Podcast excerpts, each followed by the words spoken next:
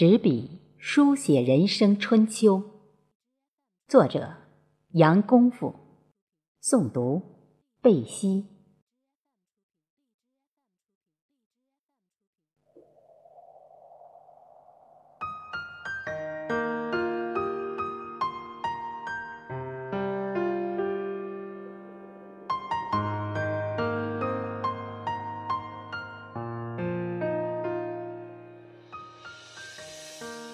我想执笔写人生。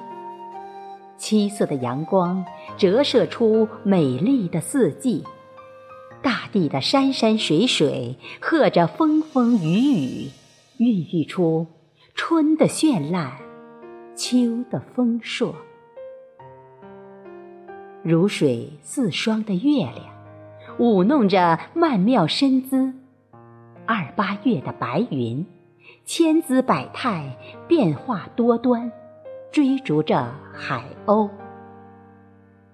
大自然的恩泽感动着人类，他们用饱满的文字、热情的笔墨，打开感情的大门，直抒胸臆，流淌出千古奇葩。